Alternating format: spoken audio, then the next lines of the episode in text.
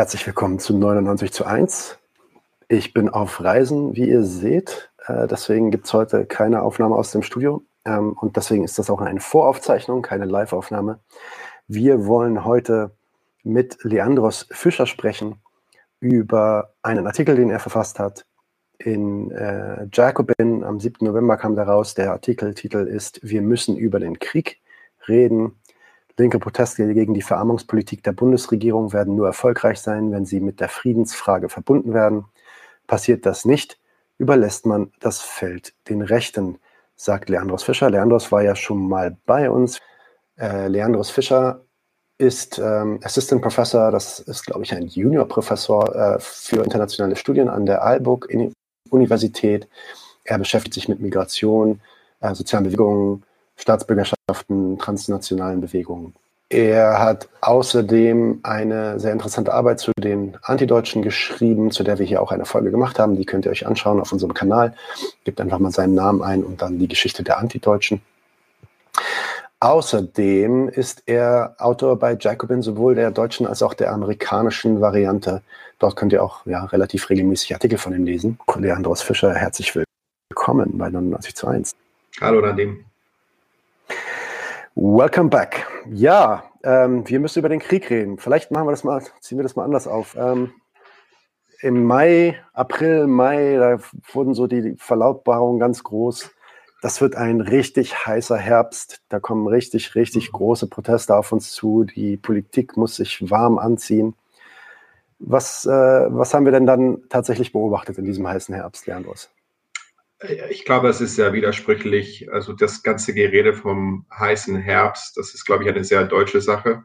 Ich kann mich erinnern, äh, vor zwölf Jahren war das beim Ausbruch der Weltwirtschaftskrise. Da hatte man auch, ähm, da hatte man auch einen heißen Herbst erwartet. Ich glaube, das war Ende 2010. Ähm, und am Ende kam da was sehr lauwarmes raus. Und der Grund damals war, dass die äh, die Bundesregierung unter Angela Merkel mit ihrer Politik des sogenannten Krisenkorporatismus, das Sprichwort Abwrackprämie äh, und andere Maßnahmen, es tatsächlich geschafft hatte, ein bisschen die, ähm, äh, bisschen die, die Auswirkungen der Krise ähm, bis zu einem gewissen Teil abzufedern. Ähm, eine ähnliche Situation, glaube ich, haben wir heute gesehen. Vielleicht Natürlich, die Geschichte wiederholt sich jetzt nicht eins zu eins, aber ähm, ich glaube, es gibt schon eine Diskrepanz zwischen, ähm, zwischen dem, was erwartet wurde und dem, was tatsächlich passiert ist, äh, ohne das aber minimieren zu wollen und ohne irgendwie, ähm, also ja, ich, ich, ich komme einfach dazu. Ähm, ja, es, es, gab natürlich ähm, viele Erwartungen. Ähm, zu einem bestimmten Punkt auch Hoffnungen, dass, ähm, dass jetzt die Leute auf die Straße gehen würden, wenn, wenn jetzt die Energiekosten äh, explodieren würden. Ähm, das ist teilweise passiert, ähm, aber ich, ich glaube, es gibt einige Probleme, nämlich dass die, die Ampelregierung es teilweise auch schafft, die Proteste zu neutralisieren. Wir hatten einerseits diesen 100 Milliarden äh, Zuschuss für die Bundeswehr, aber gleichzeitig auch die 200 Milliarden. Das, äh, ähm, Doppelwumms. Doppelwumms, genau. Was war doch der offizielle Name von diesem Paket? Das vergesse ich immer. Absicherungspaket. Ach, du willst sagen, du willst sagen, der offizielle Name war gar nicht Doppelwumms. Das ist mir jetzt aber neu. Ja. Ah. Aber nein, hast du recht wahrscheinlich. Ja, genau. Ähm, aber lange Rede, kurzer Sinn. Äh, es gab Proteste, ähm, aber die waren, glaube ich, sehr heterogen. Also ich meine, Deutschland ist auch geografisch ein sehr diverses Land. Es gibt sehr viele äh, Ungleichheiten äh, zwischen Ost und West, äh, auch politisch reflektieren. Ähm, ich glaube, wir haben zwar gesehen, einerseits, dass es ähm, in Regionen, wo die Menschen direkt betroffen sind, also das heißt äh, Arbeitsplatzverlust, ähm, vor allem in Ostdeutschland, es tatsächlich die Rechenschaft haben, ähm, jetzt nicht eine so riesige Massendemos irgendwie zu, zu organisieren. Aber wenn jetzt in einer ostdeutschen Kleinstadt, ähm, ich habe vergessen jetzt, äh, in welcher das war, aber wenn jetzt mit einem rechten Aufruf 2000 Menschen auf die Straße gehen, ähm, äh, und jetzt bei diesem äh, solidarischen Herbst äh, Protesten, die maßgeblich von den Gewerkschaften getragen wurden und auch, äh, auch teilweise auch von der Linkspartei äh, auf der zentralen Demo 6000, circa 6000 Menschen zusammenkommen in Berlin, dann ist das schon, es zeigt sich schon, dass A, ähm, die, die Welle der Proteste verlief ganz anders als erwartet und B, da wo es Proteste gab, da haben es tatsächlich die Rechte geschafft, äh, mehr Momentum auf ihre Seite zu ziehen, äh, weil sie, glaube ich, auch einen ziemlich direkten Zusammenhang gezogen haben zwischen äh, der Politik gegenüber Russland, also sprich Sanktionen einerseits und andererseits die, die massive soziale Verunsicher Verunsicherung, äh, die im, Lande herrscht.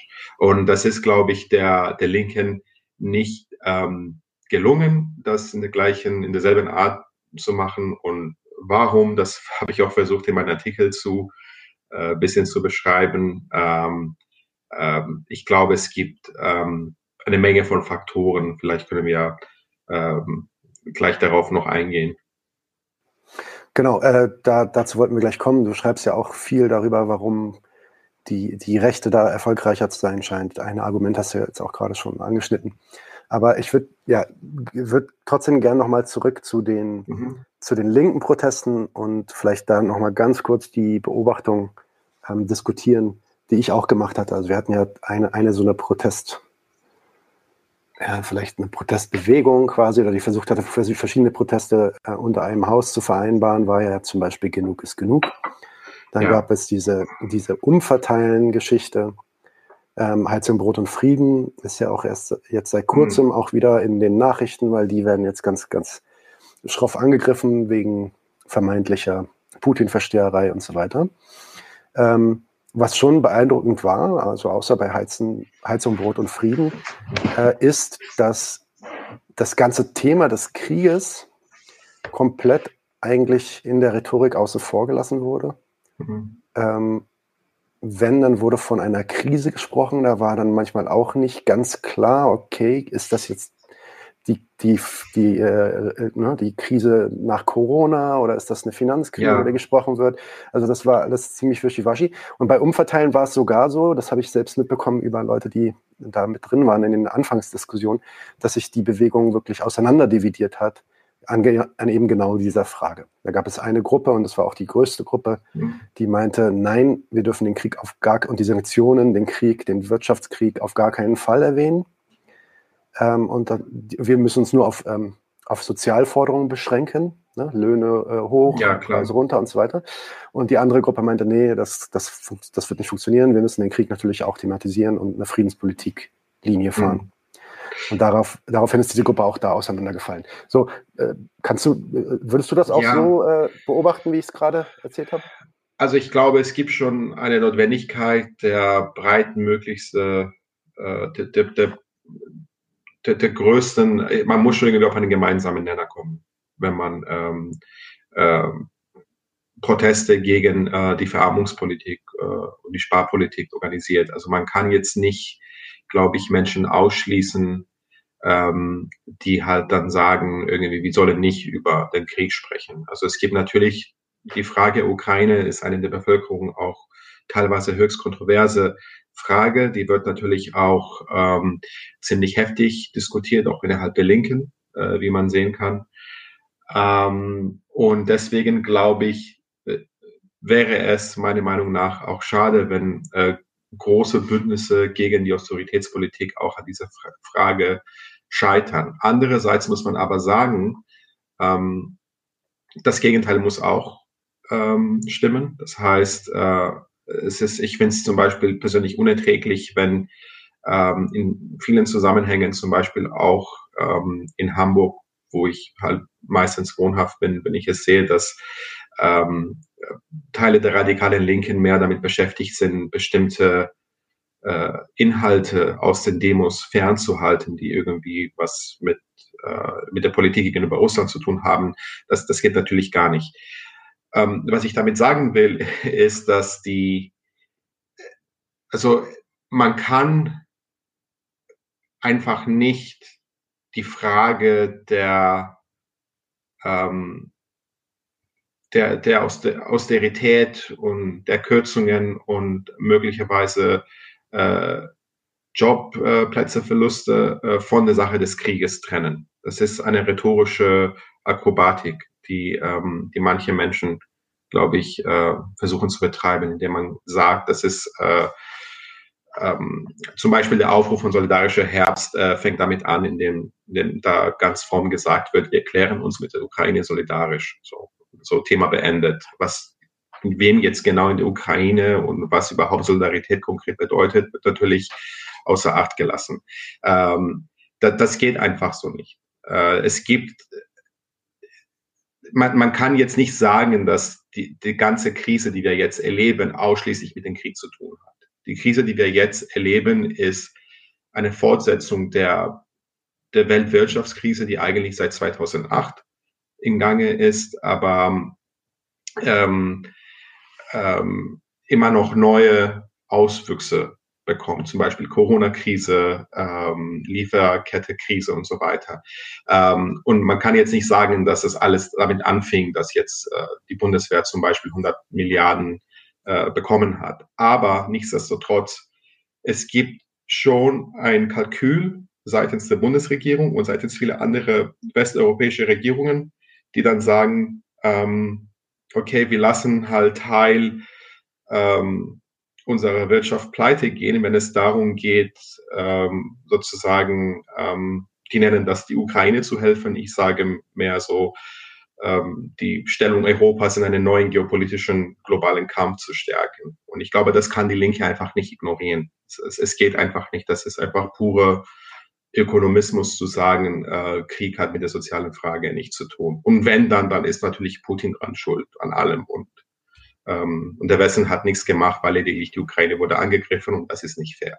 Das ist, ähm, das ist eine Auswendung von verschiedenen historischen, politischen Kontexten, die, glaube ich, äh, äh, da muss schon die Linke was, äh, was Kluges äh, entgegensetzen und nicht einfach sagen, ja, wir müssen einfach mit dem Strom schwimmen, weil das hilft auch, wenn man den Umfragen sieht, der Linken auch ganz, wirklich gar nicht. Also da wird zum Beispiel, da kommen so in Umfragen, die, da kommt die Linkspartei auf über fünf Prozent und das wird so als Triumph irgendwie gefeiert von, von vielen Leuten in der Partei. Das ist, äh, das, das ist unglaublich. Es ist, äh, ich hab, was ich auch bemerkt habe, ist, dass sogar Leute, die eigentlich in, in dieser Hinsicht sehr, ähm, äh, sehr clevere Analysen eigentlich haben mhm. und diese Kontexte schon verstehen, die du jetzt angeschnitten hattest gerade, sich in dem Fall der, ähm, also zum Beispiel in dieser Umverteilen-Geschichte, mhm. ähm, sich da dediziert zurückgehalten haben und auch teilweise wirklich diese Position der, ähm, der äh, Ausblendung dieser Kontexte angenommen haben, vor allem auch aus Angstgründen einfach, dass mhm. die, äh, dass die Proteste unmittelbar ins Rechte, vielleicht ins Faschistische, vielleicht in, in so Putin-Versteher-Kategorien ähm, äh, gesteckt wird. Ich meine, die, die deutsche Politik hat das ja sogar Monate vorher schon angekündigt. Mhm, ja, klar. Äh, als, es, als es so losging mit der Ankündigung, dass, dass da bald ähm, Proteste kamen, ging es los in den Medien von wegen, ja, ja, die sollten lieber aufpassen, dass sie nicht in die rechte Schublade irgendwie reinlaufen. Ähm, und äh, ja, da hat man sich, glaube ich, sehr, sehr stark von vereinnehmen lassen. Andererseits muss man ja auch sagen, das beschreibst du auch in deinem Artikel, ist ja dieses Feindbild Russland, was aufgebaut wird, ähm, medial aufgebaut wird, sage ich mal jetzt, ähm, hm. äh, unabhängig von dem, von dem realen Feindbild, was es, was es geben mag oder nicht, ähm, ist ja also ich meine, in den letzten zehn Jahren, würde ich sagen, haben wir ja auch regelmäßig irgendwie davon gehört, dass Putin für ähm, die, die Wahl von Trump verantwortlich ist und dann aber doch wieder für die Wahl von Biden und so weiter. Also im Endeffekt, und dann für irgendwelche Flugzeuge, die abgeschossen wurden hier und da. Also es war ja eigentlich thematisch immer so ein bisschen auch im Hintergrund, ey, mit dem Bösen da drüben, dem kann man sich nicht auf dasselbe Argument stellen. Und wenn man das macht, dann ist man eigentlich in Gefahr. Ja, ähm, ja. Wie, was glaubst du, was das für einen Einfluss hatte darauf? Also, beziehungsweise vielleicht, wenn du, wenn du das, wenn du das abtust, mhm. warum, warum hält man diese Sachen sonst aus der Rhetorik komplett raus? Warum erwähnt man die nicht? Warum möchte man nur Sozialforderungen? Aus verschiedenen Gründen. Ich glaube, in Deutschland gibt es auch spezielle ähm, politische Konstellationen. Ähm, ich meine, erstens, ist, erstens, ich würde sagen, es ist extrem naiv zu glauben, dass es Bewegungen Bewegungen gegen äh, Krise gibt oder irgendwelche andere Bestände, in denen die Rechte nicht versuchen mitzumischen. Die Rechten werden immer versuchen, egal jetzt, ob es Proteste sind gegen äh, äh, gegen Hartz IV, wie es irgendwie auch 2004 der Fall war, äh, oder Proteste gegen ähm, Krieg oder Wirtschaftskrieg gegen Russland. Ähm, natürlich, äh, die Rechten, das ist, das, das ist, was sie tun. Die, die, die versuchen einfach die legitime Wut von vielen Menschen äh, aufzugreifen, zu kapern und in eine völlig reaktionäre, rassistische und menschenfeindliche Richtung äh, zu kanalisieren. Also ich frage mich wirklich diese, die vielen Menschen, die immer so davor warnen, ja, man sollte aufpassen, nicht auf die Straße zu gehen, weil es könnten auch Rechte da sein. Ich meine, wann war das nicht so in der Geschichte, in, in der modernen Geschichte zumindest der, der westlichen äh, liberalen Demokratien? Ähm, da, dementsprechend, das ist für mich ein Argument, das ich nicht so ganz nachvollziehe. Ähm, um einfach zwei konkrete ähm, Beispiele zu nennen. In ein Land wie Tschechien, äh, wo die Linke halt sehr, sehr schwach ist. Und, und da, wo es eine Linke existiert, zum Beispiel in der Form der kommunistischen Partei, da ist die Partei extrem sozialkonservativ und äh, teilweise auch schon rassistisch und so weiter und hat eigentlich mehr so mit einer CSU gemeinsam von Wählerprofil.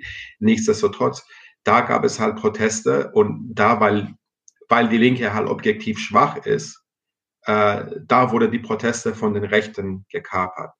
Ähm, waren die Anliegen jetzt deswegen illegitim? Ich glaube nicht. Ich glaube, dass ein Land wie Tschechien, das von so wie Deutschland äh, sehr stark abhängig ist von ähm, russischen Rohstoffen. Natürlich ist die Frage des Krieges eine, die viele Menschen beschäftigt. Nichtsdestotrotz, weil es eine sehr schwache Linke gibt, die einfach nicht intervenieren konnte, wurden halt diese Proteste von den Rechten gekapert. Andererseits in Italien, da haben wir, da redet auch keiner darüber, das finde ich auch ein bisschen absurd, auch innerhalb der deutschen linken Diskussion. Äh, in Italien haben wir eine, eine Faschistin als äh, Regierungschefin. Das wird, ich weiß nicht, es ist, als ob wir in einem anderen Planet leben in Deutschland. Sie ist eine direkte, sie, sie ist eine Faschistin, sie ist eine Verehrerin von, von Benito Mussolini, sie ist, äh, sie macht auch kein Hehl daraus. Ähm, der, wird, der wird in Deutschland gratuliert zum Amtsgewinn.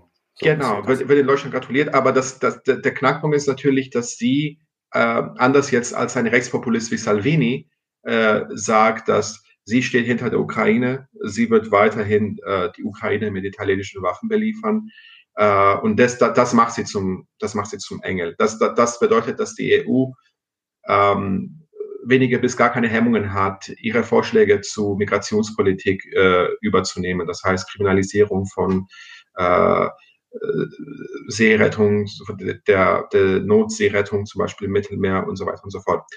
In Italien, da gab es eine große, große, große Demonstration für Frieden gegen den Krieg, gegen Meloni und gegen weitere Waffenlieferungen an die Ukraine. Und weil die Linke ähm, in Italien äh, und die Gewerkschaften interveniert haben, das war eine eindeutig linke Demonstration, die jetzt ähm, zwar den gleichen Ausgangspunkt hatte wie die äh, Demonstration in Prag, aber natürlich völlig konträre politische äh, Stoßrichtungen hatte als, also die, die waren beide einfach nicht zu vergleichen.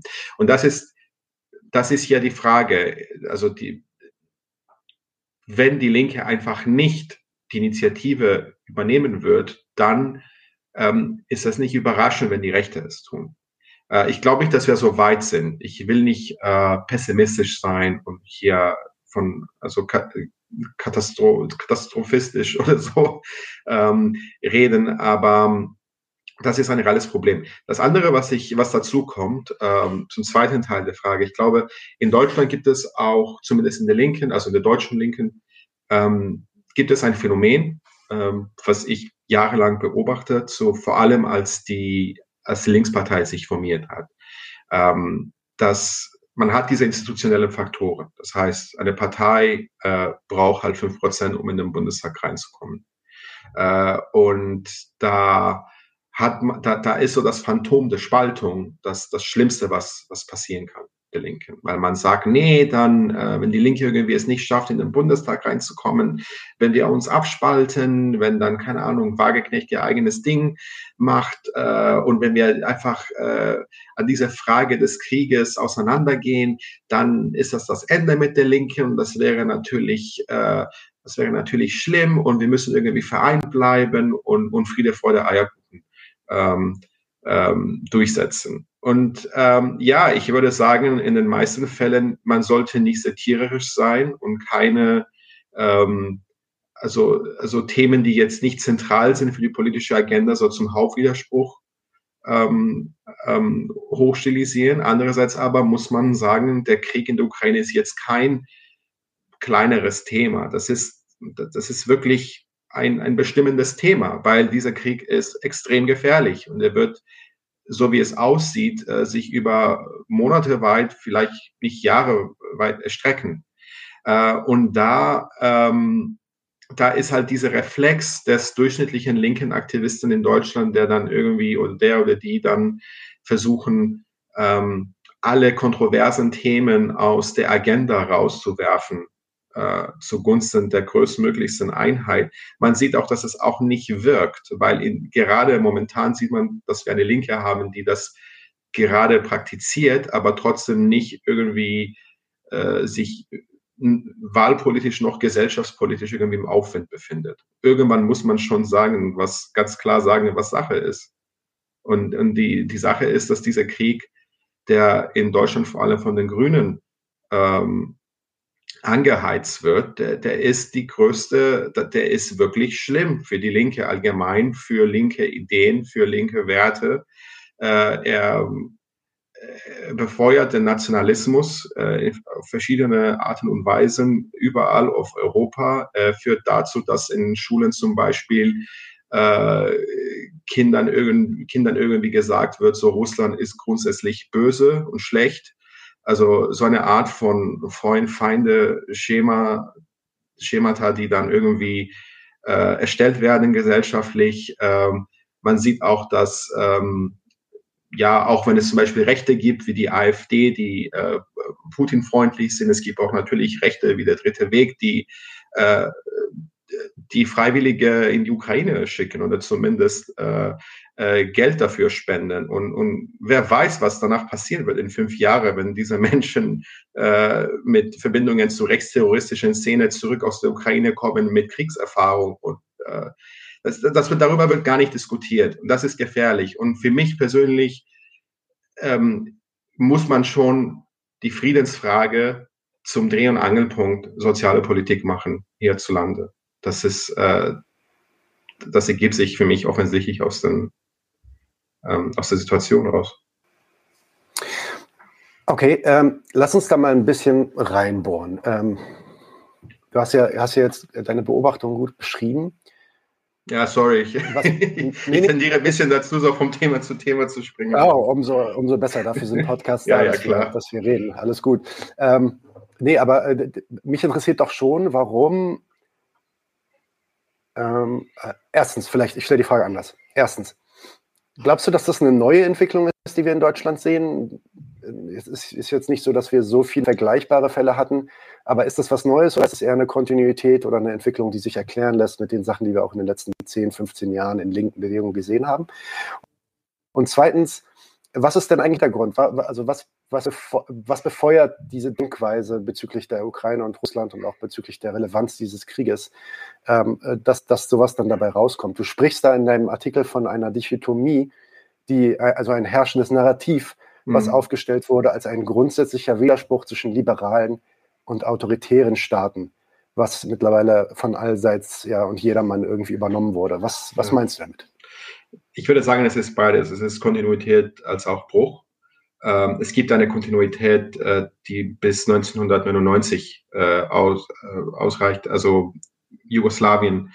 Ähm, wenn man sieht, was die NATO in Jugoslawien gemacht hat, das ist eins zu eins das Gleiche, was Russland jetzt äh, mit ukrainischen Städten macht.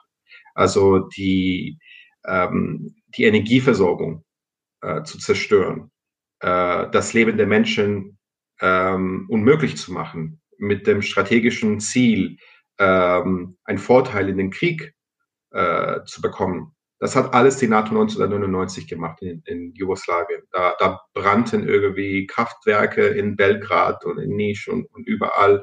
Äh, und ähm, also es, es gibt natürlich eine, eine sehr, sehr, sehr große Heuchelei von vielen Menschen, die sich über das brutale Vorgehen Russlands zu Recht äh, beschweren, aber gleichzeitig äh, das ausblenden, was die NATO gemacht hat 1999, das damals wie so ein saubere, akribische ähm, Krieg äh, dargestellt wurde, wo äh, gefühlt kein Mensch gestorben ist daran. So. Die Kontinuität ähm, besteht darin, dass 1999 man ähm, also diese ähm, die Abkehr von einer Friedenspolitik, die, ähm, die das politische Profil der Grünen maßgeblich prägte, äh, die fand schon damals statt. Also es ist nicht so, dass die Grünen jetzt wirklich zu plötzlich jetzt zur bellizistischen Partei äh, geworden sind. Äh, 2011 äh, wäre Rot-Grün an die Macht, würde sich Deutschland ganz klar am Libyenkrieg äh, beteiligen. Ich weiß nicht, was das, ich weiß nicht, was das eigentlich über die Grünen aussagt, wenn sie damals äh, von einem Guido Westerwelle links überholt wurden. Aber äh, faktisch ist es die Tatsache, dass diese, diese idealistische Herangehensweise in der internationalen Politik äh, es geht, es geht um angebliche Normen und Werten, und, äh, die wir irgendwie durchsetzen müssen und Menschenrechte und gegebenenfalls auch mit, äh, mit, äh, mit Gewalt. Das, das ist alles, ähm, da, da, das ist eine Entwicklung, die ganz, ähm, sagen wir, also die, die ganz eindeutig mit einer Art Kulturrevolution innerhalb des deutschen Establishments zu tun hat man hatte ähm, sozusagen von, also jetzt in internationalen Beziehungsbegriffen gesehen, man hatte einen Triumph der Realpolitik gehabt, äh, äh, was die Außenpolitik der Bundesrepublik anging. Die, ähm, das, das größte Paradebeispiel dafür war die Ostpolitik Willy Brandt. Das war eine pragmatische Politik. Äh, dahinter standen die Interessen des deutschen Kapitals, des Exportkapitals äh, und auch äh, ähm, der, das Bedürfnis nach sowjetischem äh, Erdgas. Ähm, aber das war eine pragmatische Anerkennung der realen Kräfteverhältnisse. Äh, und das setzte sich fort mit, ähm, mit ähm, äh, Helmut Schmidt. Äh, das setzte sich fort mit Helmut Kohl äh, und das setzte sich auch fort, äh, teilweise auch mit Gerhard Schröder, mit der ähm, also mit dem Nichtmachen am Irakkrieg 2003. Das hatte natürlich alles nichts mit irgendwelchen Normen zu tun, das hatte alles mit den Interessen des, ähm, des deutschen Kapitals zu tun. Und, und auf der Kehrseite gab es halt ja sozusagen die Idealisten, die ähm, immer so diesen Kritikpunkt hatten, so wie, weißt du, so Typen so wie Habermas, dass die, die deutsche Außenpolitik darf sich nicht, darf, darf sich nicht von äh, wirtschaftlichen Interessen leiten lassen. Und da, da, da bekommt auch so dieser Ansatz so was pseudo-progressives oder so pseudo-emanzipatorisches, dass man, dass da irgendwie so Leute sagen, die Leute kommen, die sagen, ja, unsere Außenpolitik muss von Menschenrechts, äh, Menschenrechten geleitet äh, sein und äh, man kann doch jetzt nicht einfach wegen äh, russischem Erdgas die arme Ukraine im Stich lassen. So, das, ähm, das das war ein langer Prozess, würde ich sagen, äh, der maßgeblich von den Grünen ähm, ähm, in, in, Gang gesetzt wurde, äh, wo sozusagen die deutsche Außenpolitik ähm, jetzt eine werteorientierte Außenpolitik angeblich sei. So. Ich habe zu viel gelabert, was das angeht. Äh, aber zum Bruch jetzt. Ich glaube, der, es gibt einen, einen Bruch, der meines Erachtens sehr eng mit ähm, den Auswirkungen der Weltwirtschaftskrise zu tun hat von 2008. Ähm, die, die Ref, der Reflex von Verteidigern des liberalen Kapitalismus nach 2008 war zu sagen, dass das, das, das Problem ist nicht das System. Das, das, System ist eigentlich in Ordnung. Das Problem sind ähm, bestimmte äh, Nebenerscheinungen. Das, das Problem sind äh, die Banker. Die muss man irgendwie, ähm, irgendwie mäßigen. Das Problem ist also das Fehlen an Investitionen an erneuerbare Energien. Und das Problem sind natürlich auch die bösen Populisten und die bösen Autokraten, die in unseren tollen, ähm, also völlig funktionalen westlichen Demokratien äh, sich einmischen und mit Fake News, Verbreitungen, weiß was ich alles durcheinander bringen. Und ich glaube, da hat sich transatlantisch gesehen ähm, Wladimir Putin als ein sehr gutes Feindbild angeboten, weil Putin sagt auch, dass er nicht an liberale Demokratie glaubt. Also voilà, der, der Mann sagt das selber. Ähm, der der ist stockkonservativ, äh, der hasst äh, Lesben und Schwule und queere Menschen und, äh, äh, und da, da entsteht so diese Tendenz, dass alles, was Putin sagt, wird irgendwie so als die, als, als, als die Realität aufgefasst, so von dem, was Russland möchte. Und äh, da gehen so Sachen wie die NATO-Osterweiterung in die ganze Diskussion äh, runter. Insofern, ich glaube, der, der Bruch, den wir gerade erleben, ist, dass das habe ich auch im Artikel geschrieben. Ich glaube, es gibt sowas wie äh, liberale Wutbürger, die äh, ähm, irgendwie alle gut belesen sind, alle einen Uni-Abschluss haben, äh, irgendwie gut situiert sind, aber auch ziemlich große Angst haben äh, vor dem, was vielleicht äh, zukommen wird und natürlich in indem man sagt irgendwie äh, an allen ist, äh, an alles, was in der Ukraine passiert, ist nur Putin dran schuld. Dann hat man so dieses tolle monokausale Erklärungsmuster, äh, mit dem man sich äh, die Welt erklären kann. Also ich glaube, das ist auch teilweise auch eine Krisenerscheinung. Jetzt wäre der Moment, wo du mich vielleicht unterbrechen solltest. Na, du hast ja schon aufgehört, da kann ich dich nicht unterbrechen. Ähm, nein, wunderbar. Äh, das Wort, darauf wollte ich auch hinaus, auf diesen äh, linksliberalen äh, Wutbürger. Das finde ich ein sehr äh, treffender Begriff. Und das ist ja ähm, was, was man aber auch für, vor allem in der bürgerlichen Gesellschaft, also gar, ich muss sagen, ähm, in, in der Linken ist das mittlerweile auch aufzufinden ohne Ende. Ne? Aber äh, vor ein paar Jahren war das noch so vorrangig Thema der bürgerlichen Gesellschaft, Volksverpetzer und so weiter, die Leute, die dann irgendwie Querdenker auf den Straßen verfolgt ja. haben und dann, und dann herausgefunden haben, dass die alle von Russland bezahlt werden und so weiter und so fort. Ja, klar. Ähm, ja, ja, so läuft das. Ähm, ist auch das Mangel an Imperialismus-Analyse in der Linken. Ich glaube, es gibt schon so ein äh, Ab, äh, ein, ein Prozess, ein Abbauprozess von antiimperialistischen Positionen innerhalb der breiten Linken, der, äh, da würde ich schon ähm, äh, vielleicht um den Zeitpunkt des Irakkrieges situieren, also in dem ähm, halt gesagt wird, dass ähm, ja Großstaatenpolitik, das ist alles zur Vergangenheit, spielt alles keine Rolle mehr. Wir haben so eine globale Öffentlichkeit, wir haben soziale Medien, Twitter, jeder kann irgendwie Journalist werden und äh, es geht darum, einfach dann, ähm, die Menschenrechte überall zu verteidigen, wenn es auch bedeutet, auch unseren, äh, unseren eigenen bürgerlichen Staat in Anspruch zu nehmen, entweder durch Waffenlieferung, Waffenlieferungen oder Sanktionen, dann warum nicht? So, ich glaube, das hängt in unmittelbaren Zusammenhang damit. Ja, so quasi die, das idealistische Fundament der Weltherrschaft, äh, der Weltordnung, Entschuldigung, mhm. die ja, die ja im Inhalt durchaus eine imperialistische Herrschaft ist ähm, äh, und deswegen natürlich auch diese Art von Konflikten erzeugt.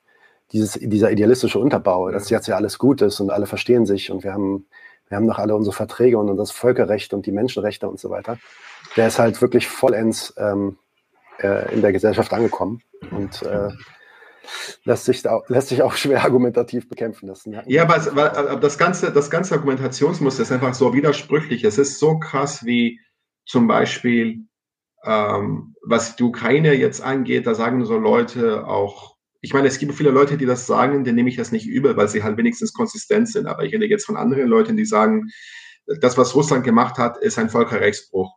Und dann sollten wir gar nicht akzeptieren und niemals so weiter. Und ich sage so, ja, okay. Also ich argumentiere nicht mit, mit völkerrechtlichen Begriffen, weil ich, ich glaube, dass das Völkerrecht auch sein Widerspiegelung von globalen Machtverhältnissen darstellt. Aber möchtest du damit argumentieren? Okay, kein Problem. Aber wenn die gleichen Leute zum Beispiel in Fragen Palästina, Israel zum Beispiel sagen, ja, das ist alles so ein bisschen kompliziert oder jetzt, wenn, äh, wenn die kein Wort zum, zum Jemenkrieg sagen oder zu einem Million, den millionenfachen, okay, das übertreibe ich jetzt, aber den zigfachen äh, Völkerrechtsverletzungen der USA machen. So mit dieser Begründung, äh, dass äh, was, was zählt, sind nicht äh, zwischenstaatliche Verträge, sondern äh, menschenrechtliche Normen und so weiter. Das, wenn da kein Wort geäußert wird, dann wie, wie, wie kann man das überhaupt ernst nehmen, wenn, wenn dann, wenn heutzutage die Frage in der Ukraine nicht mit äh, äh, nicht mit, Komplexität, mit einer komplexere Erklärung begegnet wird, sondern mit einfach, äh, äh, es, es geht entweder Frieden oder Gerechtigkeit. So, was wollt ihr? Ja, es ist, es ist ja auch auf jeden Fall so, dass man dadurch dann natürlich auch erstmal sich die Frage stellen könnte, was das, so wie du das meintest, was das Völkerrecht eigentlich ist, was sein Zweck mhm. ist. Denn genau diese ja, quasi Doppelstandards, ähm, die da gefahren werden, deuten ja auf einen anderen Zweck hin, als das, was realistisch so allgemein in den Köpfen drin steckt. Zum anderen, selbst wenn man sich immanent in dieser Diskussion bewegt und sagt, ja, okay, dann war das halt ein Völkerrechtsbruch, sagt das ja noch nie, erstmal noch nichts aus über die äh, Notwendigkeit von irgendwelchen bestimmten Antworten, ähm, ja. irgendwelchen bestimmten Reaktionen oder der Unmöglichkeit von bestimmten anderen Antworten, wie zum Beispiel ja, diplomatischen Wegen und so weiter. Mhm. Ne? Ähm, also die, die Konsequenz ergibt sich ja daraus noch nicht, ähm, dass das jetzt der totale Krieg bedeutet. Zumindest ja. nicht äh, von allen Seiten. Aber ähm, kommen wir dahin gleich vielleicht nochmal zurück. Eine Sache würde ich dann noch, doch nochmal ein bisschen vertiefen wollen. Du gehst in deinem Artikel ja auch intensiver darauf ein, wie die Rechen das eigentlich machen. Mhm. Äh, wie sie sich in diese Bewegung ähm, rein, reinbegeben und versuchen dann eben die Unzufriedenheit äh, und auch die Sorgen von ähm, Menschen abzufangen. Du redest da von so einer Doppelstrategie, die die fahren. Kannst du das vielleicht nochmal erklären? Ähm, das ja, da, das, ist kein, das ist keine bewusste Doppelstrategie, aber es gibt einfach, es gibt zwei rechte Antworten äh, auf diesen Krieg. Äh, und wenn ich jetzt äh, von der Rechten spreche, ich, ich, ich rede jetzt sowohl von ähm, rechtspopulistischen Parteien, ich rede aber auch von von Regierungen, wie zum Beispiel in Italien oder in Griechenland. Also die griechische Regierung zum Beispiel, die würde ich als eine, eine rechtspopulistische Regierung bezeichnen. So, äh, es, es ist nicht nur Orban und, und, und Polen. Es, sind auch Staaten, von denen wir nicht so viel hören als, äh, als Normenbrecher und, und, und so weiter und so fort. Ähm, das reicht natürlich auch bis weit in die neonazistische Szene. Und ich glaube, ähm, es, es ist ein großer Fehler von vielen Linken, ähm, die einfach ihre Meinung äh, zum Ukraine-Krieg äh, äh, zum großen Teil dadurch äh, formen, indem sie halt sehen, was die Rechten dazu sagen. Wenn die Rechten zum Beispiel in der AfD sagen, ja, wir müssen irgendwie den Wirtschaftskrieg beenden, dann sagen die, dann ist die reflexhafte Reaktion, es gibt keinen Wirtschaftskrieg gegen, gegen Russland, was natürlich auch Quatsch ist. Ähm, aber es gibt, genau, um zum Punkt zu kommen, es gibt, es gibt zwei Stränge. Der eine Strang ist, würde ich behaupten, kommt von eher etablierten rechtspopulistischen Parteien. Die AfD ist, ist, mittlerweile, ist mittlerweile sehr etabliert, sie ist parlamentarisch vertreten. Ähm, das gleiche gilt auch für die äh, für Marine Le Pen in Frankreich. Das gleiche gilt auch für Leute wie Salvini. Diese Leute, die schon äh, Mainstream geworden sind für die herrschende Politik. Ähm, natürlich, die denken sehr wahlpolitisch und äh, also das Hauptziel ist nicht so sehr Legitimität, das haben sie schon, das wurde denen schon durch die bürgerliche Presse gegeben, so über Jahre hinweg. Äh, das Ziel sind jetzt Stimmen. Und äh, wenn zum Beispiel ähm, in vielen Umfragen zu lesen ist, dass eine Mehrheit der Deutschen äh, sich Sorgen macht um die äh, Folgen dieses Krieges, dann natürlich ist das gefundenes Fresse, äh, gefundenes Fressen für diese Rechte, äh, die dann natürlich alles irgendwie auch ideologisch rechtfertigen können mit ähm, mit Sympathien für Putin und für sein, seine autoritäre äh, Weltsicht und, und all diese Sachen. Dann gibt es Rechte, die, ähm, die ein viel größeres Bedürfnis an, an, an Legitimität haben. Und, und wenn man das braucht, dann muss man irgendwann einen Anschluss an den öffentlich akzeptablen Diskurs finden. Äh, deswegen zum Beispiel ähm, ähm, ist das sehr, äh, ist das von großem Vorteil für Meloni in Italien, ähm, ähm, sich als große NATO-Verfechterin und Zelensky-Unterstützerin äh, ähm, aufzustellen, weil sie halt, also ihre Regierung ist, also ihre Partei äh, ist eine relativ, äh, ist ein Newcomer im politischen Spiel. Sie hat äh, ganz eindeutige faschistische ähm, äh, Merkmale. Äh, sie braucht halt die Legitimität. Und heutzutage, was dir Legitimität im europäischen politischen Spiel verschafft, ist, wenn du, äh, wenn du ein Foto mit Zelensky machst. So. Ähm, ich glaube, da, da hat man äh, bestimmte ähm, Anschlüsse. Ähm, wie, wie, eben erwähnt, der dritte Weg in Deutschland als äh, Paradebeispiel von einer neonazistische Hardcore-Organisation, die natürlich, die, die hat auch gewisse ideologische ähm, Anschlusspunkte in der Ukraine, also durch Verbündete und so weiter. Ähm, und dann hat man auch Regierungen wie die griechische Regierung, die halt äh, rechtskonservativ bis rechtspopulistisch ist, für die ist natürlich Putin ein, eine gute Erklärung für alles, was so schief läuft. Also wenn es äh, Streiks gibt, dann steht Putin dahinter. Wenn es Inflation gibt, dann ist Putin dran schuld und so weiter und so fort. Ähm, und also es gibt nicht die Strategie der Rechten in Europa. Die Rechte hat kein, agiert in eine ganz andere Art und Weise als die Linke. Die ist halt sehr opportunistisch. Sie, äh, sie, die, für die Rechte kann ein jemand an einem Tag ein Freund sein, am nächsten Tag ein Feind. Das Einzige, was für die Rechten zählt, ist ihr eigenes Machtprojekt. Die haben keinen universalistischen Anspruch. dementsprechend ähm, ist, würde ich sagen, eines der größten Katastrophen, die aus diesem Krieg entstehen und eines der Hauptgründe, warum dieser Krieg beendet werden sollte, ist, wie viel Aufwand dadurch verschiedene Rechte kommen überall auf Europa. Entweder durch das Kapern von sozialen Protesten gegen den Krieg oder durch äh, wachsende Legitimation, wie zum Beispiel die polnische Regierung, die einfach eine, eine wirklich rechtspopulistische, üble Regierung ist, die einfach jetzt rehabilitiert wird für alle liberale Europäer, weil sie einfach die größte Scharfmacherin ist äh, im antirussischen Kampf. Ja, absolut. Ähm, und äh, über High Five mit der PIS-Partei freut man sich bei den Grünen jetzt auch äh, auf jeden Fall. Ja. Sorry, Peace, Peace-Partei, nicht PIS-Partei. Das war ein freudscher Versprecher. Ähm, äh, was war mein nächster Punkt? Ja, was mich interessieren würde, du bist ja, du bist ja auch international viel unterwegs. Äh, du hast gerade Griechenland erwähnt. Ich weiß ja. zum Beispiel äh, aus Griechenland, dass sich die linken Proteste da völlig anders formiert haben. Das ist natürlich auch eine völlig andere äh, militante äh, äh, Tradition, würde ich sagen, in Griechenland vor dem Hintergrund auch eines ja quasi offen faschistischen Regimes mittlerweile in Griechenland, ähm, zumindest teilweise, äh, da viel, viel härter ähm, und direkter und klarer auch mhm. genau in solche Proteste reingegangen wird. Wie, kon, wie kann man das denn anders machen? Also das war eine der Fragen übrigens auch in den, wir haben jetzt keinen Live-Chat, aber in Kommentaren ja. von einem früheren Video, wo das Thema mal kam, da fragte jemand, ja, aber wie soll man das denn sonst machen? Weil wenn man das Thema bei den Deutschen bringt, dann brechen die Bewegungen halt sofort auseinander. Das ist, äh, man, ja. man, muss ja irgendwie pragmatisch dann damit auch umgehen. Ähm, Gibt es da Alternativen so aus deinen, aus deinen Erfahrungen in anderen Ländern, wie das so läuft? Ja, also ich, ich bin jetzt nicht so international unterwegs, aber ich beschäftige mich auf jeden Fall sehr mit, was in Griechenland passiert oder in Zypern, wo ich herkomme, weil ich auch äh, Griechisch als Muttersprache habe und dementsprechend habe ich auch einen gewissen Draht zum, äh, zum Diskurs, zum politischen Diskurs dort. Ähm, ebenso interessiert mich auch, was in Großbritannien passiert oder in Frankreich oder in anderen Ländern. Ähm, ich weiß, dass es vielleicht sehr in Richtung Ethik klingen, klingt, was ich jetzt sagen werde, aber ich glaube, für mich der, der größte Imperativ für eine Linke ist, man muss die Wahrheit sagen. Man muss immer die Wahrheit sagen.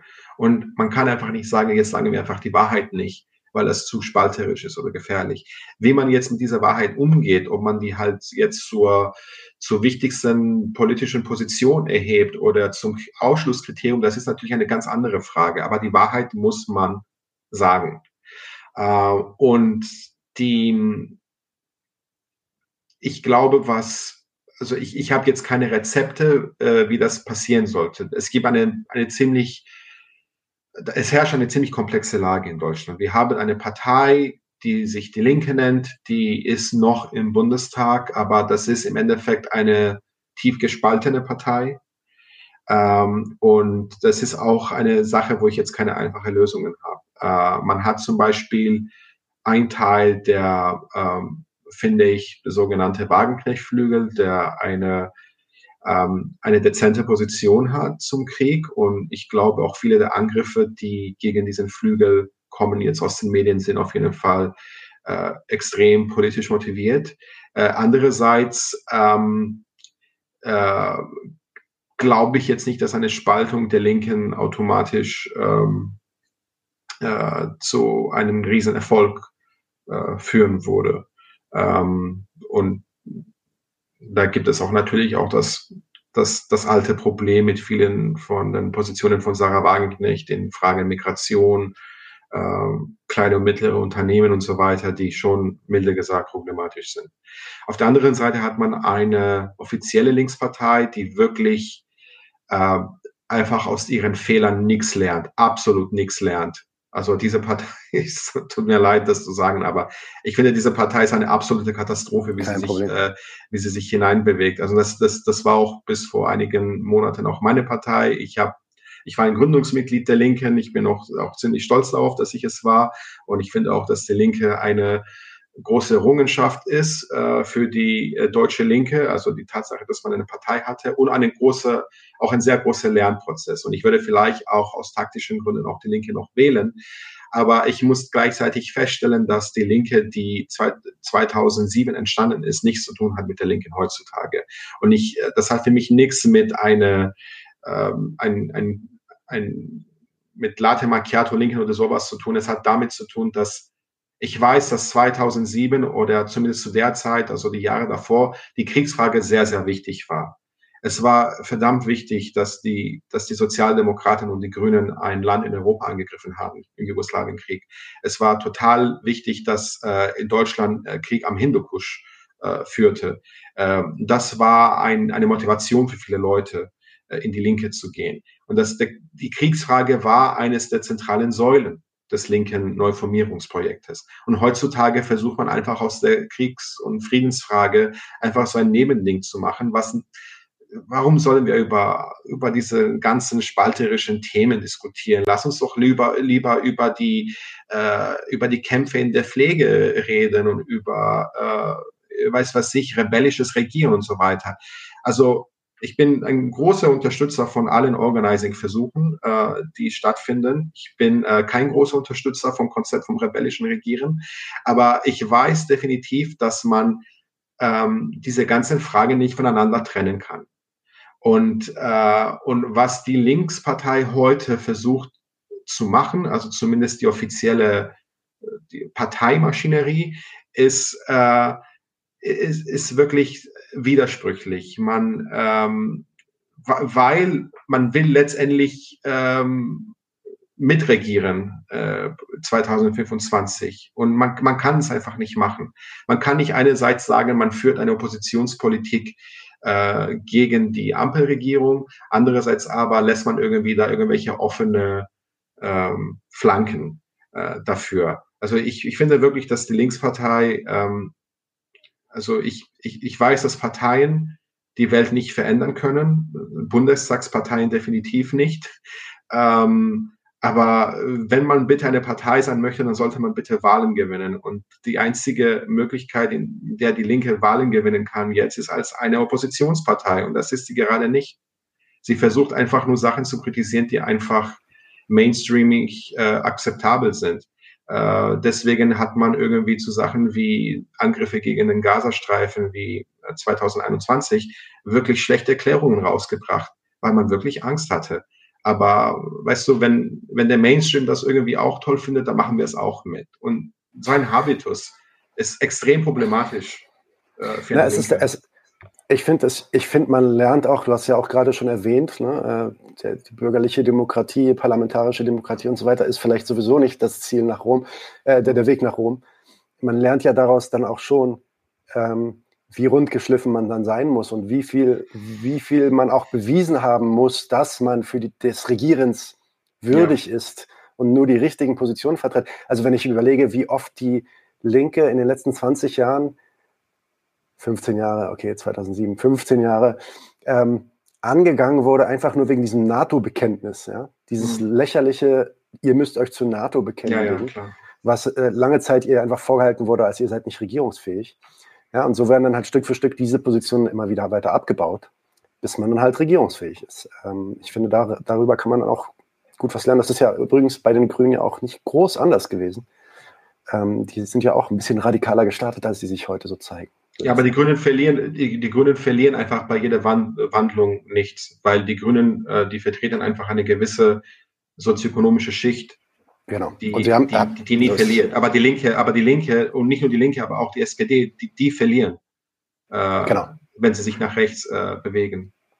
Genau, weil die Grünen sich gar nicht erst in diesen ne, äh, linken antikapitalistischen Ding groß eingenistet hat. Äh, die hatten schon sowas wie Systemkritik ganz am Anfang irgendwie auf dem Programm. Aber ähm, ja, es ging dann eher schon um diese ähm, mhm. äh, de, dem bürgerlichen, die bürgerliche Idee von ähm, ökologischer Produktion und so weiter. Ähm, ja. Ja.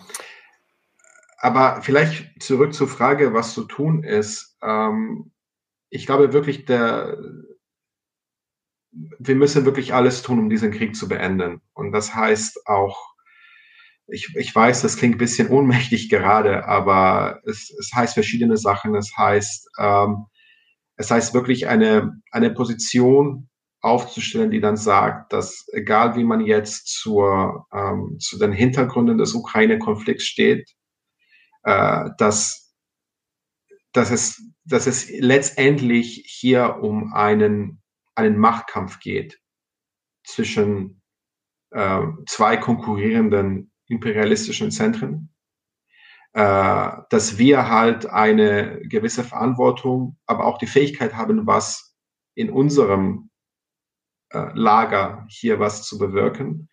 Äh, und, und, und dass es halt sehr notwendig ist. Und ich glaube auch nicht, dass es diesen Mittelweg von Sanktionen gibt, an denen äh, viele in, in der Linken auch festhalten als eine friedliche Alternative. Naja, ich, ich mach mal hier Advocatus Diaboli, ich bin natürlich voll bei dir, aber wenn ich, wenn ich höre, wir müssen den Krieg beenden, dann sagt mir der linksgrün liberale äh, Bellizist, ähm, machen wir doch, wir müssen extra Waffen hinschicken, dann, sind die, dann ist der Krieg bald vorbei. Ja, dann ist, ist die ganze Menschheit auch vielleicht bald vorbei.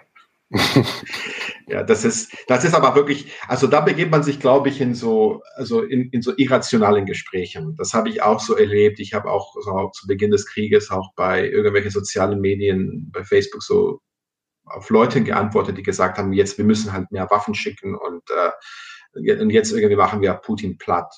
Und, und wenn man äh, diese Leute fragt, okay, aber ihr wisst, dass Russland eine, eine Atommacht ist Russland, Atomwaffen sind nicht da, um niemals benutzt zu werden. Sie sind da, um gewisse politische äh, Ziele ähm, äh, zu, dienen. Äh, was macht man da? Und da kommen so Antworten wie, ja, genau weil Putin so denkt, das ist noch ein weiterer Grund, ihn Platz zu machen. Oder das wird ich nicht hab, passieren. Das wird nicht passieren. Er blüfft nur. So. Ich habe ich hab, ich hab sogar, ich, ich hab sogar noch eine dritte gehört. Äh, die, war, die, war noch offen, die war noch offener dort und sagte einfach, ja, kann ja sein, dann gibt es vielleicht so zwei, drei Atomschläge, danach äh, schlägt die USA zurück, dann ist das Ding beendet und äh, dann war es es damit. Also die, die, die schalten wir schnell aus. Das ist ja auch so, ich habe schon Argumente gehört, die argumentieren damit, dass diese Raketen, die in Russland liegen, veraltete Technologien seien, ähm, äh, die, die auch gar nicht mehr so großen Schaden anrichten können. Ja, und wenn da hier und da eine Bombe fällt, ist schon nicht so schlimm, das kriegen wir alles hin.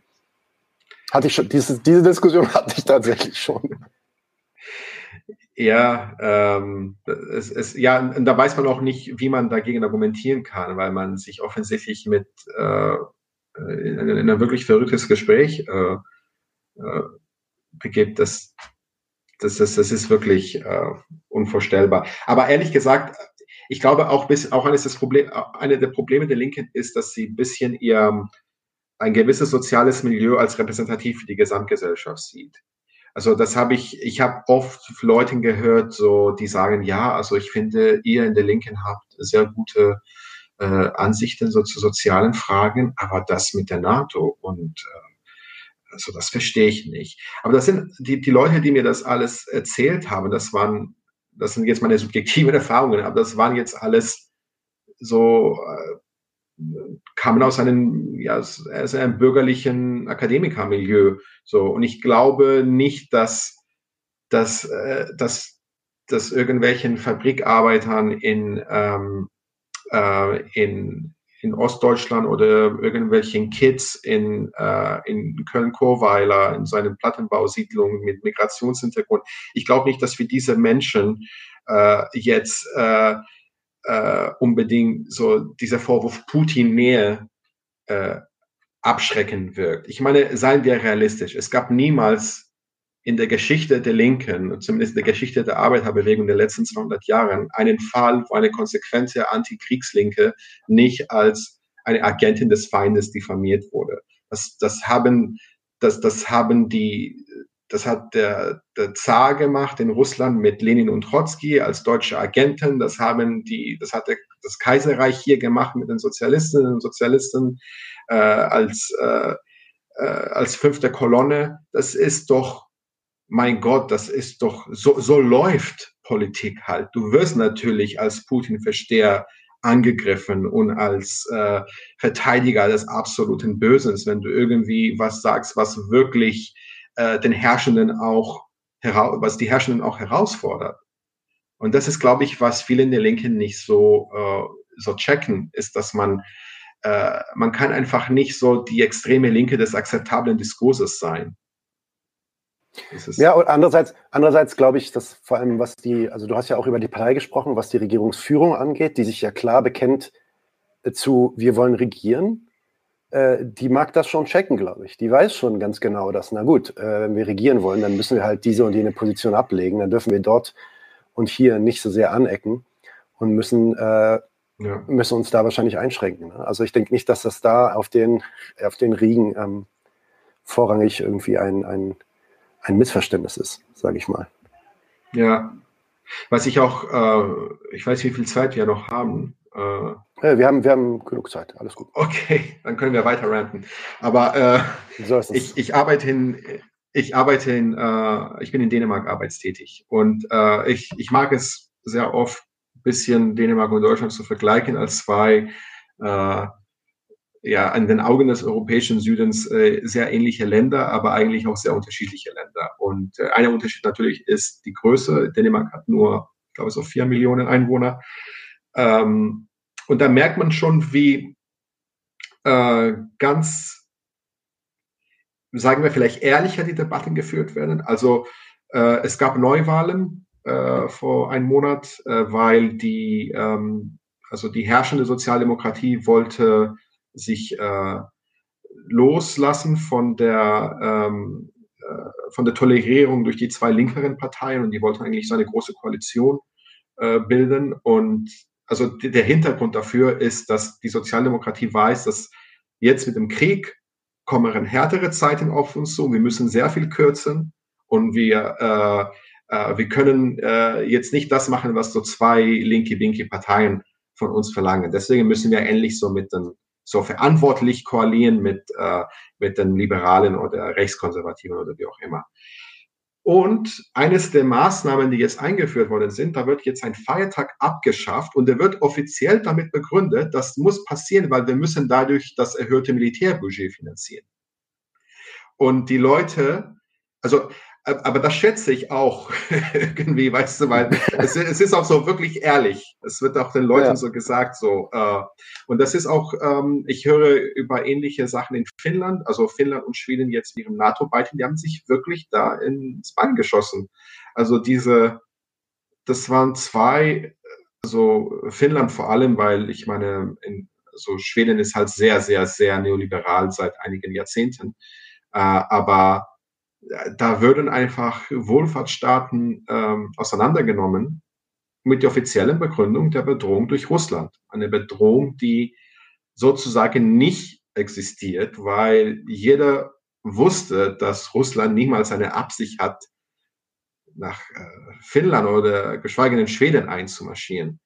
Aber das ist so die Dynamik, die entsteht. Und viele Leute, ich merke schon, dass viele Leute in Dänemark das jetzt auch checken äh, und, und keine wirft ihnen vor, Putin-Versteher zu sein.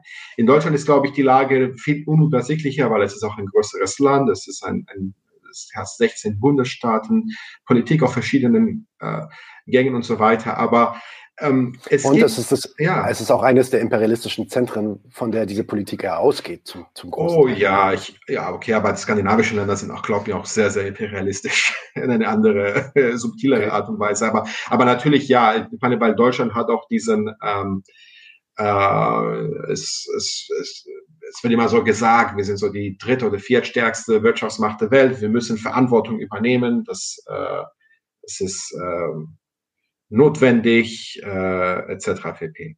Ähm, genau, aber die, ja, ich glaube, ja, es, es, es herrscht eine, man, es ist auch sehr schwierig, jetzt wirklich Vorher, äh, Vorhersagen zu machen über was, was passieren wird. Ähm, aber das, was, also ich würde wie zu Beginn des Gesprächs sagen, dass, ähm, dass wir hatten halt nicht diesen heißen Herbst, weil es gab so eine gewisse Abfederung, würde ich sagen, äh, und weil auch ähm, die Ampel teilweise auch die Gewerkschaften und äh, viele andere soziale Verbände neutralisieren kann durch irgendwelche Versprechen, durch, äh, weißt du, wir stehen auf eurer Seite eigentlich, bla bla bla. Nichtsdestotrotz, ich glaube, es wäre trügerisch zu sagen, äh, oh, das ist jetzt die Realität in Deutschland, es wird sich nicht ändern. Ich kann mich erinnern, so vor zehn Jahren, als wir versucht hatten, äh, Krisenproteste zu organisieren, Bläuküper und so weiter. Und es war ein sehr mäßiger Erfolg, weil da hat man immer so gesagt, ja, Krisenkorporatismus, die Gewerkschaften machen nicht mit, den Deutschen geht's so gut und so weiter. Und 2015 da äh, kommt plötzlich so die AfD und Pegida und irgendwie da fangen dann Leute äh, zu merken, oh, äh, es ging den Leuten in Deutschland doch nicht so gut und irgendwie haben es die Rechten geschafft, das Ganze zu kammern. Wie ist denn das passiert? Und ich glaube, es ist auch tatsächlich passiert, weil wir äh, als Linke damals äh, schon davon ausgegangen sind, dass dass es den Leuten irgendwie zu gut geht, weil wir vielleicht nur einen sehr beschränkten Kontakt hatten mit gewissen Milieus. Als, weißt du, ich, ich war Studierender damals und ich glaube, meine meisten Mitstreiterinnen und Mitstreiter waren es auch. Ähm, und deswegen hat man versucht, so die, den Fokus auf so normative Fragen äh, zu, zu schieben. Findest du es richtig oder falsch, was die Bundesregierung jetzt mit Griechenland macht? Aber es war nie, was sind deine gemeinsamen Interessen als, als Arbeitnehmer, oder Arbeitnehmerin mit, mit denen von griechischen Arbeitnehmerinnen und Arbeitnehmern? Und genau das Gleiche, äh, also man sollte nicht in die gleiche Falle jetzt tappen und sagen, nee, es ist, ist okay, der Winter war nicht so hart, äh, die Gasspeicher sind voll und es, äh, es, es gibt ein Entlastungspaket. Ja, das war das Wort, was ich gesucht habe. Eben so. Ähm, es, es, kann sich jederzeit ändern und ich glaube, von dem, was wir wissen, ähm, ich wünschte mir nichts anderes, als dass dieser Krieg äh, beendet wird durch eine diplomatische Verständigung. Und ich bin äh, hoffnungsvoll, hoffnungsvoll für alle Zeichen, aber äh, die Realität ist, wie es aussieht, äh, ist, dass dieser Krieg schon weiterziehen will, hineinziehen wird. Also der, ähm, die Russen, die kämpfen wirklich um ihr Prestige als Großmacht auf der Welt. Die würden nicht einfach aufhören, die würden nicht kapitulieren. Äh, die werden versuchen, die, äh, ihre Gewinne bis jetzt zu stabilisieren in der Ukraine. Die würden einfach äh, das mit der Ukraine machen, was sie von Anfang an versprochen werden. Nämlich, wenn die Ukraine sagt, wir wollen der NATO beitreten, dann wollen sie die Ukraine zerstören. Und das machen sie gerade jetzt mit der Ukraine. Sie zerstören die Ukraine. So. Andererseits der Westen, die, ähm, die, die, es gibt, also die USA vor allem, die wissen ganz genau, dass äh, es muss nicht zu einer Situation kommen, wo es so aussieht, als hätte Putin irgendwie was davon bekommen. So. Und das ist sehr, sehr gefährlich. Und wir sollten einfach unsere Augen davon nicht äh, äh, weg, äh, also weg, rausbewegen, wegbewegen. Äh, wir müssen, es ist ein konstanter Kampf, glaube ich. Ja, ja, mir fiel da gerade noch ein, dass wenn man natürlich ähm, seine Forderungen auf so Sozialforderungen äh, wirklich reduziert, ähm, weiß ich nicht, genug ist genug, hat gefordert, 1000 Euro für alle und 9-Euro-Ticket soll weiter bestehen. Das waren so zwei der Forderungen, die ich in Erinnerung habe. Da gab es bestimmt noch mehr, aber das waren so die zwei. Die Linke es geht rein mit einer Forderung von 125 Euro Einmalzahlung für alle, wo man sich echt fragt, ey, wenn jemand nur 1000 Euro, sagen wir 1500 Euro im Monat verdient und der hat eine zehnprozentige Inflation äh, ja. irgendwie gerade zu bewältigen, was sollen denn dann die 125 Euro bringen? So, aber egal, wenn man diese, wenn man diese ähm, ja, äh, Geldforderungen, quasi Sozialforderungen bringt, aber keine Systemkritik dahinter stellt, die das Ganze untermauert, man halt sehr, sehr schnell aufgegessen werden kann von dem Staat, gekooptet werden kann von dem Staat. Das ist ja eigentlich auch eine der Kritiken, die viele äh, marxistische Staatsanalysten äh, immer ja, gebracht klar. haben. Ne? Und ähm, genau das sieht man jetzt auch. Jetzt kommt der Doppelwumms. Ich meine, ich, ich stelle mir auch vor, wenn ich so eine Bewegung starten würde und ich gehe da rein mit, wir wollen 1000 Euro im Monat haben, äh, 1000 Euro Einmalzahlung haben. Das ist meine Forderung. Und jetzt kommt der Typ mit äh, seinem Doppelwumms und sagt, ja, alles klar, 200 Milliarden hier, bumm. Und das wird nächsten, nächstes Quartal wird das ausgeschüttet an euch. Ja, was soll ich denn dann noch sagen zu meinen Leutis? Ähm, vielleicht werden es dann nicht ganz die 1000, aber pff, vielleicht kommt es doch zusammen, ja. wissen wir ja noch nicht.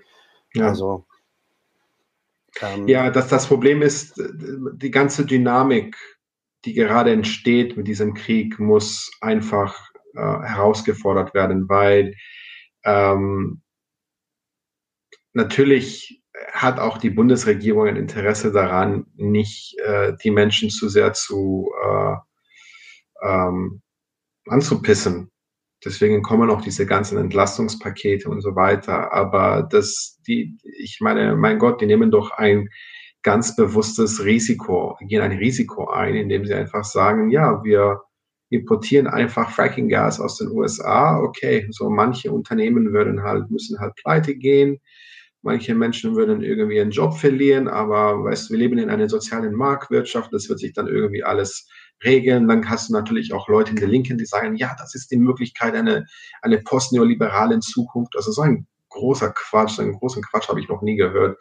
Also zu, zu glauben irgendwie, dass dieser Krieg so eine Chance darstellt, irgendwie äh, auf erneuerbare Energien jetzt umzusteigen, unsere Abhängigkeit von Autokraten. Green New Deal. Ja, ja, das ist, das ist, ich meine, ich weiß nicht, in welchem Planet solche Menschen leben, wirklich nicht. Es ist, äh, ist fast genauso äh, albern wie irgendwie die NATO als äh, antiimperiales Bündnis irgendwie neu zu taufen. Es gab auch einen Versuch diesbezüglich. Ja, nicht, nicht nur einen, sondern einige, ja, in der Tat. Einige. Okay, Leandros Fischer, äh, herzlichen Dank, äh, Leandros, dass du bei uns warst. Ähm, jederzeit gerne, war ein tolles Gespräch. Ja, ich, ich hoffe, ich habe ich hoffe, ich habe dich nicht äh, un, zu sehr unterbrochen. Äh, Nein, ich, äh, ich, bin, genau. ich bin, mich, mich will niemand hören. Die Leute kommen, um dich zu hören. Ist alles gut. In Ordnung, Leandros. Also, äh, vielen Dank, dass du hier warst. Bitte alle Leute, äh, lest den Artikel von Leandros auf Jacobin. Den Link packe ich unten in die Beschreibung. Ihr könnt ihn aber auch finden, wenn ihr googelt. Er heißt Wir müssen über den Krieg reden auf äh, jacobin.de von Leandros Fischer. Nochmal herzlichen Dank, dass du da warst, Leandros. Und bis bald. Bitteschön. Danke.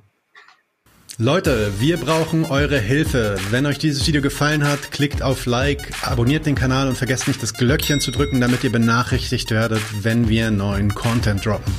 Außerdem solltet ihr uns überall folgen, wo wir verfügbar sind. Das ist Facebook, Instagram, Twitter und Twitch. Und wenn wir irgendwelche Ankündigungen machen oder Posts, dann shared, was das Zeug hält. Gebt uns all eure Liebe. Wir haben mittlerweile ziemlich signifikante Kosten. Wenn ihr es euch irgendwie leisten könnt, unterstützt uns doch auf Patreon. Dann kommt ihr auch in den Genuss verschiedener Vorteile, wie zum Beispiel Zugang zu unserer Discord-Community oder Zugang zu den ultrageheimen Patreon-Episoden, die wir dort posten. Außerdem könnt ihr uns natürlich auch über PayPal Spenden zukommen lassen. Außerdem haben wir mittlerweile einen eigenen Online-Shop. Das heißt, wenn ihr euch immer noch fragt, was ihr euren Lieben zu Weihnachten, Ostern oder sonst wie schenken könnt, geht dorthin und kauft duftes Merch. Alle Links dazu hier in der Beschreibung oder auch auf unserer Webseite 99zu1.de. Vielen Dank fürs Dabeisein, danke für die Unterstützung und wir sehen uns in diesem Theater.